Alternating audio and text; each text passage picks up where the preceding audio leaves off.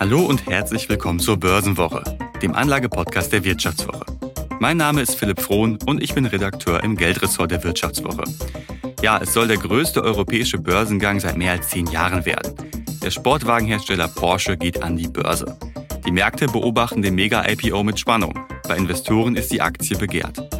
In dieser Episode sprechen wir darüber, ob der Optimismus gerechtfertigt ist, ob sich der Einstieg in die Porsche-Aktie lohnt und wie Privatanleger investieren können.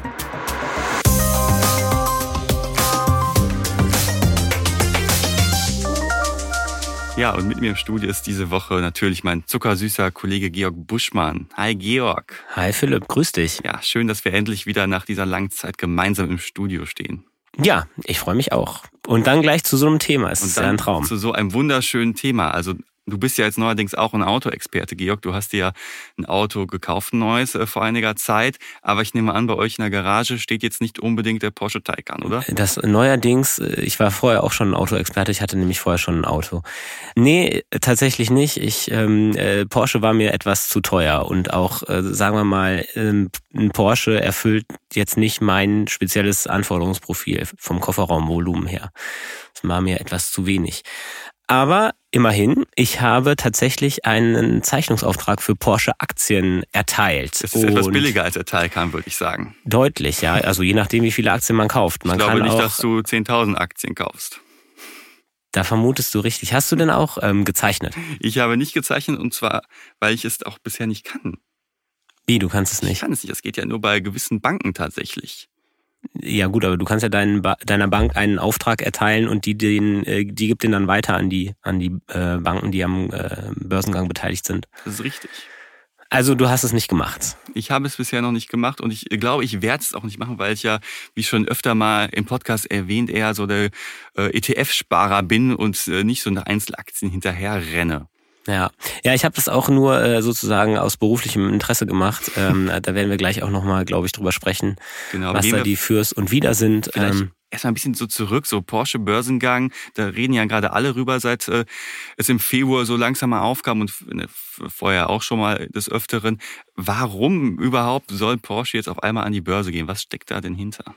Ja, vielleicht einmal die Ausgangslage erklärt. Porsche ist äh, im Moment noch eine hundertprozentige Tochter äh, von Volkswagen. Die Audi.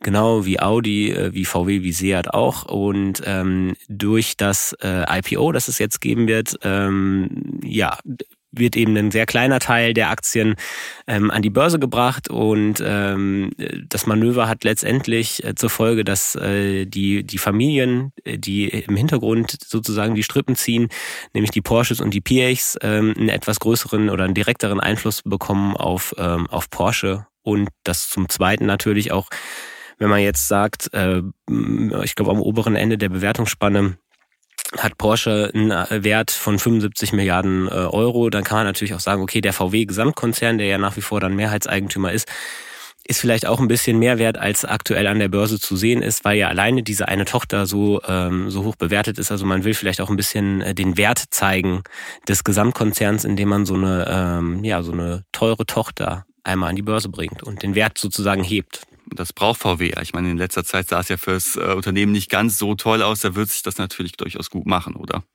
Ja, VW hatte im Konzern äh, das ein oder andere Problem. Äh, Herbert Dies ist ja im Juli geschasst worden, der frühere VW-Chef, ähm, weil es äh, unter anderem beim Thema Software äh, nicht so lief, wie man sich das vorstellt. Genau.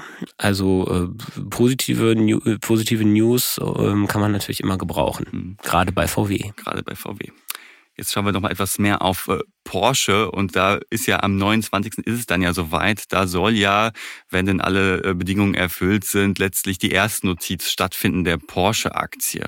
Jetzt im Vorfeld haben wir ja schon gesehen, dass das Interesse gewaltig ist. Du hast ja schon ähm, dein Interesse bekundet, die Aktie zu zeichnen. Du hast ja schon einen Order aufgegeben und du bist ja nicht der Einzige. Also wir haben ja gesehen, dass ja äh, tatsächlich äh, die Aktie schon überzeichnet ist. Einen Zeichnungsauftrag habe ich aufgegeben. Eine Order wäre, wär, wär, wenn die Aktie schon äh, gehandelt würde. Ja, also ich meine, die, äh, es gibt, glaube ich, 69 Millionen Aktien, die für Privatanleger überhaupt in Frage kommen. Mhm. Und äh, insgesamt äh, besteht das Porsche-Kapital aus 911 Millionen Aktien. Ein kleiner Funfact ist da ja, ne? ist ja natürlich ja, wegen des, äh, wegen des äh, 911er Sportmodells. Genau. Da hat man sich äh, einen kleinen Spaß quasi Sozusagen gegönnt. des Signature-Modells, genau, sind 911 Millionen äh, Aktien von Porsche im, im Umlauf und wie gesagt nur ein kleiner Teil davon, 7,6 Prozent wird tatsächlich an, an Privatanleger oder an private und ins kleine institutionelle äh, verteilt. Also Klar, es ist eine, eine gewisse Knappheit da. Der, der ähm, Börsengang ist mehrfach überzeichnet. Also es gibt wesentlich mehr ähm, Menschen, die die Aktie haben wollen, als es äh, Aktien gibt. Und deswegen wird der ein oder andere, vielleicht auch ich, am Ende des Tages äh, leer ausgehen und, und keine Aktien bekommen. Hm. Ja, eine gewisse Knappheit. Wie ist denn da so überhaupt die Chance einzuwerten, an die Aktie zu kommen? Du hast ja gerade schon gesagt, da sind ja auch äh, Großinvestoren dabei, Staatsfonds ja zum Beispiel aus Katar, Norwegen ist mit am Start. Und die haben ja schon angekündigt, und da ist es ja ziemlich wahrscheinlich, dass die ziemlich große äh, Aktienmengen bekommen werden, oder? Naja, also wie viele Aktien ähm, der katarische Staatsfonds und der norwegische Staatsfonds ähm, bekommen werden, das ist ja bekannt. So, und äh, dann kann man. Bei Katar sind es, glaube ich, 50, 5 Prozent des äh, Genau, Katar wird äh, 5 Prozent bekommen und äh, ich glaube, Norwegen wird äh, Aktien im Wert von 750 Millionen Euro kaufen. Ähm, wie viel das, also wie viele Aktien das sind, ähm, das wird sich natürlich dann zeigen, wenn klar ist, zu welchem mhm. Preis die Aktien emittiert werden. Im Moment ist ja noch die Emissionsspanne da, also 76,50 Euro ist sozusagen das untere Ende und ähm, 82,50 Euro das obere. Und je nachdem, wie hoch dann der Preis ist, äh, wird ähm, Norwegen äh, Porsche-Aktien zugeteilt bekommen für 750 Millionen Euro. Genau. Und dann gibt's eben diese besagten äh, 69 Millionen Aktien, die sozusagen unter allen anderen ähm, Interessenten verteilt werden. Und äh, ja, dann ist die große Frage, wie äh, Porsche da verteilen wird und ähm, wer am Ende was bekommt und wer mhm. nicht. Und das Interessante ist ja auch, dass ja auch besondere Aktien sind. Es sind ja letztlich Vorzugsaktien. Das heißt also, ich habe ja im Endeffekt ich habe eine stimmrechtslose Aktie und kann jetzt auf Hauptversammlung nicht mit abstimmen. Das äh, muss ja für dich ziemlich schrecklich sein. Du bist ja ein großer Verfechter von Hauptversammlung und äh, hältst die, äh, die, die, den, demokratischen Wert von Hauptversammlung ziemlich hoch. Ja, also äh, bei im ganzen Konglomerat Volkswagen und Porsche ist das ja ähm, äh, gute Sitte oder auch schlechte Sitte, dass ähm, dass es zwei Aktiengattungen gibt, nämlich Vorzugsaktien und äh, Stammaktien ist ja bei VW genauso. Also ähm, die Familien Porsche und, und äh, Piech haben zwar nur, äh, glaube ich, ein Drittel an VW, aber trotzdem eine Stimmrechtsmehrheit. Also sie haben eine, ein Drittel am Kapital, aber aufgrund der, äh, dass sie die Mehrheit der Stammaktien haben, äh, kontrollieren sie das Unternehmen äh, trotzdem. Und äh, genau, das wird bei mhm. äh, Porsche auch so sein.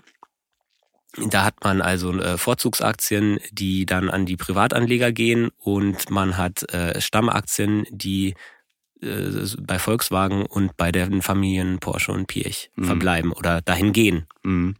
Das ist ja schon eine ziemliche Zweiklassengesellschaft letztlich bei der Porsche-Aktie, wenn die Familie Porsche und Piech äh, einen Großteil der, einen ziemlich großen Teil der Stammaktien haben äh, und letztlich auch äh, Beschlüsse, ja, letztlich boykottieren können, oder? Mit ihrer Stimmmehrheit. Ja, das ist äh, auch ein Grund, warum ich nicht so ein Mega-Fan bin von diesem IPO oder von, von einem Investment insgesamt. Können wir vielleicht gleich nochmal drüber mhm. sprechen. Ähm, was ich noch, glaube ich, wichtig finde zu erklären, ist, ähm, wie gehen überhaupt die Aktien ähm, also zum Beispiel bei mir, wie wird mein, ich habe jetzt, äh, glaube ich, 20 Aktien gezeichnet, mhm. ähm, wie wird am Ende entschieden, ob ich die bekomme oder nicht? Und tatsächlich gibt es dafür, ähm, äh, gibt's dafür eine Regelung, der äh, ähm, VW auch entsprechen wird. Also VW ist ja der abgebende Aktionär an Porsche. Ähm, ist, äh, der, ähm, das war, glaube ich, das Wirtschaftsministerium, das mal eine Richtlinie ähm, veröffentlicht hat, wie die Aktien verteilt werden können. Und äh, da gibt es ganz verschiedene Möglichkeiten. Es gibt zum Beispiel die Möglichkeit, ähm, Aktien zu verlosen. Oder First Come, First Serve. Also wer mhm. zuerst ähm, äh, ordert, der ähm, bekommt auch zuerst, aber das hat äh, VW eigentlich schon ausgeschlossen, sowohl das Losverfahren als auch das First Come, First Serve. Wäre es denn gut für dich gewesen? oder? Nein, nein, ich war ja sehr spät dran. Äh, ich war und wenn du jetzt noch zeichnen würdest, dann äh, wäre sowieso äh, viel zu spät für First Come, First Serve, weil ja schon überzeichnet ist. Ähm, ich habe tatsächlich mal bei Healthineers ähm, Aktien gezeichnet und da war es so, ich habe äh, also die Aktionäre, die bis 100 Aktien gezeichnet haben, haben ihren Auftrag voll ausgeführt bekommen Und darüber hinaus hast du nur, äh, glaube ich, 30 Prozent mhm. eines Auftrags ähm, bekommen, weil einfach auch da äh, die Nachfrage größer war als das Angebot. Und ich könnte mir vorstellen, dass es bei ähm, beim Porsche IPO ähnlich läuft. Mhm. Äh, Im, Im Wertpapierprospekt selber schweigt sich Porsche dazu so ein bisschen aus. Ähm, es geht mhm. da irgendwie um die Qualität der, der Anleger und den Anlegerhorizont und so weiter und so fort. Aber wie man das genau äh, feststellen will, das ist mir noch nicht ganz begreiflich. Also irgendwann äh, wird sich Porsche auf jeden Fall entscheiden müssen für eins dieser äh, Verfahren. Ähm, genau, der Zuteilungsverfahren und dann werden wir mehr wissen. Es scheint aber erstmal ziemlich intransparent. Also ich als Anleger weiß ja jetzt nicht, nach welchen Bedingungen Porsche da auswählt. Genau, das, oder? hat, das hat Porsche im Vorhinein nicht festgelegt. Die Möglichkeit hätte auch bestanden. Sie hätten auch sagen können, wir machen Losverfahren aber ähm, Porsche beziehungsweise Volkswagen als veräußernder mhm. Aktionär hat sich äh, vorbehalten, das äh, dann äh, zu entscheiden, wenn man weiß, wie viele Order, ähm, Orders tatsächlich vorliegen oder wie viele Zeichnungsaufträge. Und äh, das wissen wir ja dann letztlich am äh, 27. September. Mhm. Also muss ich mich als Anleger noch ein bisschen gedulden und mit der Intransparenz einfach leben im Prinzip. Sozusagen, ja. Und äh, genau, diese mhm. Woche weißt du dann mehr, ob es geklappt hat oder nicht mit dem Zeichnungsauftrag. Es gibt aber tatsächlich noch eine, das wollte ich auch noch kurz erzählen, eine zweite Option, um an Aktien zu kommen. Also du, äh, du kannst sie nicht nur zeichnen, du kannst sie sozusagen auch vorbörslich handeln. Ähm, das geht zum Beispiel ähm, über private ähm, Börsenplätze wie Lang und Schwarz. Da wird die Aktie jetzt schon gehandelt, aber natürlich zu einem richtig dicken Aufschlag äh, zum Emissionspreis, mhm. ähm, weil sich ja sozusagen der Verkäufer verpflichtet, dir die Aktie zu geben, sobald sie äh, handelbar ist. Und ähm, das ist natürlich ein Risiko, das er hat und das lässt er sich bezahlen. Und ich glaube, äh, die wird jetzt da, weiß ich nicht, um 20 äh, Prozent höher gehandelt, mhm. als, ähm, als man sie zeichnen könnte. Und ähm, ja, das wäre jetzt nichts, was ich machen würde. Vielleicht an der Stelle auch mal der Hinweis, dass es grundsätzlich, was wir hier machen, natürlich keine Anlageberatung ist und ihr euch da äh, selbst Gedanken machen müsst. Aber ich persönlich würde die Porsche-Aktie auch nicht äh, irgendwie versuchen, über private Handelsplätze zu bekommen, mhm. weil einfach man einen Riesenaufschlag bezahlt. Ja, und was man vielleicht auch noch kurz erwähnen sollte, man sollte die Porsche-Aktie jetzt auch nicht verwechseln mit der von der Porsche Holding, Porsche SE, die ja sowieso schon handelbar ist. Da, ja, genau. Das dürfte vielleicht auch dem einen oder anderen schon aufgefallen sein, dass man schon, wenn man nach Porsche sucht, Porsche findet, aber nicht die Aktie, die jetzt bald an den Markt kommt. Und die Porsche SE ist wer, was, Philipp? Das ist die äh, Holding der Familie Porsche Piech. Genau. Und die hält die äh, Mehrheit an der äh, an Volkswagen und wird eben auch einen kleinen ähm, also ich glaube ein Viertel an, an der Porsche AG mhm. bekommen im Zuge des mhm. Börsengangs. Plus eine Aktie. Plus eine Aktie, die sogenannte Sperrminorität. Genau. genau. Und da sind wir wieder bei den Fragen ja auch, ja, ist es die Porsche-Aktien gut oder ein nicht so gutes Investment, wenn man sich aber auch diese ganze Governance-Sache anschaut, über die wir ja schon jetzt gerade ein paar Mal gesprochen haben. Das ist natürlich eine Sache, die von vielen ja kritisiert wird, weil die Familie Porsche Piech da einen unfassbaren Einfluss ja auch hat und äh, günstiger an bessere Aktien kommt letztlich, wenn man sich das mal anschaut. Also die haben ja letztlich die Stammaktien, womit man ja auch äh, auf Hauptversammlung abstimmen kann etc. pp. Äh, und dafür zahlen die ja einen relativ kleinen Aufschlag gegenüber der Vorzugsaktie von, ich meine, das waren 7,5 Prozent. Und da genau sagen so ja auch es. viele Experten, ja, eigentlich ist dieser Aufschlag viel zu gering. Da sagen ja äh, Experten, 30 Prozent Aufschlag müssten es ja eigentlich schon sein, angesichts dessen, dass äh, die Aktie, äh, mit der Aktie auch Entscheidungen treffen kann. Genau, also ein Kritikpunkt ist, dass Volkswagen sozusagen seinen 25 Prozent Anteil an Porsche, an den Porsche äh, Stammaktien sehr günstig an die Familien abgibt. Und ähm, ja, da ist man natürlich mitten in dem ganzen Thema. Äh, Porsche Piech äh, sitzen überall mit im Boot und haben im Zweifel sehr viel äh, Macht und Einfluss und handeln in ihrem Interesse und nicht so sehr im Interesse der, der Kleinanleger. Und ich finde, das manifestiert sich auch so ein bisschen in der, in der Aufstellung. Es ist ja ganz lustig, dass ähm, der Porsche-Chef Oliver Blume gleichzeitig VW-Chef ist. Und er macht Teilzeit. Also er macht 50 Prozent VW-Chef und er macht 50 Prozent Porsche-Chef. Also Teilzeit in Führungspositionen ist doch ähm, mittlerweile voll on vogue. Ja, das stimmt. Aber aus anderen Aber Gründen. ich weiß nicht, ob, ob man einen äh, Konzern mit 600.000 Mitarbeitern äh, tatsächlich mit 50 Prozent so gut geführt bekommt. Mhm. Also das ist ein, äh, das ist ein, ähm, eine Konstruktion, wo viele Investoren, Profi-Investoren auch einfach mit den Ohren schlackern, auch wenn man es sich ganz normal überlegt. Also es sind ja irgendwie unterschiedliche Unternehmen, trotz allem, mhm. mit unterschiedlichen Interessen und dass dann eine Person beide Unternehmen führt. äh, mit der mit dem Segen der Familien, ähm, das ist schon echt eine haarige Konstellation. Mhm. Und wenn wir uns jetzt mal anschauen, ähm, der Porsche Börsengang in diesen Zeiten, wo die Börsenkurse massiv unter Druck stehen, äh, Börsenwert wird ja auf 70 plus Milliarden taxiert momentan. Spulen wir mal ein Jahr zurück, dann wird die Börsenbewertung natürlich deutlich höher wahrscheinlich liegen als jetzt. Also könnte man vielleicht auch sagen, dass Anleger Porsche auch zu einem Schnäppchenpreis bekommen? Also was man auf jeden Fall sagen kann, ist, dass Porsche jetzt zum Beispiel im Vergleich mit, äh, mit Luxusmarken, also ich meine Porsche, ein Porsche ist jetzt kein typisches äh, Gebrauchsauto, sondern auch eher äh, eine Luxusmarke ähm, ist, ist Porsche total günstig, ja. Also sie kommen, glaube ich, auf eine Umsatzbewertung von knapp zweieinhalb oder mhm. noch, noch ein bisschen weniger. Und Ferrari zum Beispiel, ne, das, die roten Autos, die noch ein bisschen teurer sind, ähm, die sind an der Börse eine, eine ungefähr siebenfachen äh, Umsatzwert und mhm. äh, auch die Gewinnbewertung bei Ferrari ist viel höher. Mhm.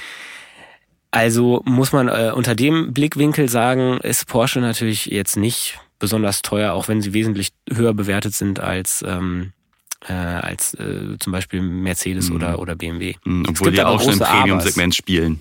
Ja, es gibt große Abers bei Porsche. Ähm, Porsche hat ja zum Beispiel die Besonderheit, dass sie äh, schwerpunktmäßig in Deutschland äh, ihre Autos produzieren. Und äh, ich weiß nicht, ob du es mitbekommen hast, aber in Deutschland ist ja im Moment Energie ein großes Thema. Ging ganz an mir vorbei. Ja, das habe ich mir gedacht. Also äh, Gas zum Beispiel ist irgendwie knapp und teuer. Und äh, das ist für energieintensive Unternehmen wie Porsche ist, äh, ist äh, ein Problem. Hm. Weil es natürlich Druck auf die, ähm, auf die, auf die Kosten verursacht. Und äh, Porsche hat auch noch das ein oder andere äh, sonstige Thema. Zum Beispiel verkauft Porsche jedes dritte Auto in China und Ferrari nicht mal jedes zehnte. Hm. Also es gibt eine wesentlich größere Abhängigkeit von China und ja, mit China haben wir ja auch das ein oder andere politische Thema und das kann sich natürlich in nächster Zeit manifestieren und würde mhm. möglicherweise negativ sich auswirken auf die Börsenbewertung. Mhm. Ich meine, da tut sich ja äh, Porsche nicht viel mit VW. VW ist ja auch ziemlich stark in China vertreten und da ist es ja auch ein ziemliches äh, Problem. Also die äh, Risiken, die man mit dem China-Geschäft sich ins Haus holt, gerade einem sehr ausgeprägten China-Geschäft, die sind ja nicht zu verachten, auch als Anleger. Nee, das stimmt. Das äh, ist bei VW auch so aber das macht natürlich die, äh, die Porsche-Abhängigkeit von China auch nicht besser, sondern also das ist halt einfach so. Und dann gab's noch diese große äh, Software-Geschichte. Also äh, Porsche hatte Softwareprobleme und musste deswegen den Start verschiedener Modelle verschieben. Das wird im Börsenprospekt auch äh, kritisch erwähnt. Und ähm, ob, ob dieses Problem in den Griff zu bekommen ist, das muss sich auch erst noch zeigen. Also es gibt auf jeden Fall auch Gründe dafür, warum Porsche jetzt vielleicht nicht äh, eine Bewertung hat mhm. wie Ferrari. Mhm. Also Governance-Probleme, äh, Risiken in China, ähm, da sind ja schon einige Sachen, die auch gegen ein Porsche-Investment sprechen, aber du hast dann trotzdem gesagt, nee, ich ergreife jetzt die Chance. Ich habe ja schon gesagt, ich mache das ein bisschen aus beruflichem Interesse, weil ich wissen möchte, ja, kriege ich überhaupt Aktien? Ist das, ist, habe ich eine realistische Chance? Ähm, und ich habe äh, folgende Überlegung, also es ist ja halt einfach so, dass ähm, Porsche trotz aller Probleme natürlich zieht aufgrund der Marke und es ein sehr knappes Angebot gibt. Mhm.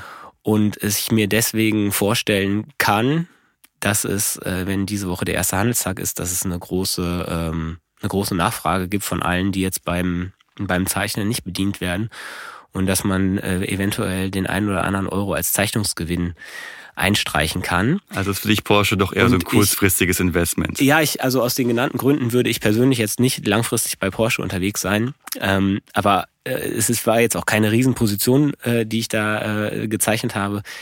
Aber einfach mal so, um zu gucken äh, und, und vielleicht den einen oder anderen Euro äh, per Zeichnungsgewinn zu einzustreichen äh, habe ich es dann schon, schon gemacht. Und äh, kommende Folge gebe ich dann gerne darüber Auskunft, wie gut das funktioniert hat. Ähm, ja, ja, Georg, wir sind, wir sind sehr gespannt. Ja. Will, wir drücken dir alle die Daumen. Ach, mal gucken, mal gucken. Wenn es sich gelohnt hat, gibst du bitte ein Eis aus. Ja, oder sonstige hm, Kaltgetränke. Auf jeden Fall. Ja, und liebe Hörerinnen und Hörer, noch eine kleine Bitte auch an euch. Und zwar interessiert uns natürlich auch sehr, ob euch und wie euch der Podcast Börsenwoche gefällt. Und ihr habt ja die Möglichkeit abzustimmen, äh, eure Meinung kundzutun. Und zwar unter vivo.de slash Zufriedenheit oder im Link unten in den Show Notes. Und wenn ihr natürlich noch mehr wissen wollt zum ganzen Thema Porsche-Börsengang und Porsche insgesamt, dann schaut auch in die Show Notes, denn da haben wir einmal eine Geschichte verlinkt, ähm, über Porsche und ähm, die vielleicht auch Probleme, die das Unternehmen im Moment hat, die Herausforderungen und eine Analyse zum Aktienstart, die findet ihr ebenfalls in den Show Notes. Also schaut mal rein, wenn euch das Thema interessiert. Volles Programm. Ja, vielen lieben Dank fürs Zuhören, würde ich sagen. Und bis zur nächsten Woche. Wir sagen Düsseldorf aus Düsseldorf.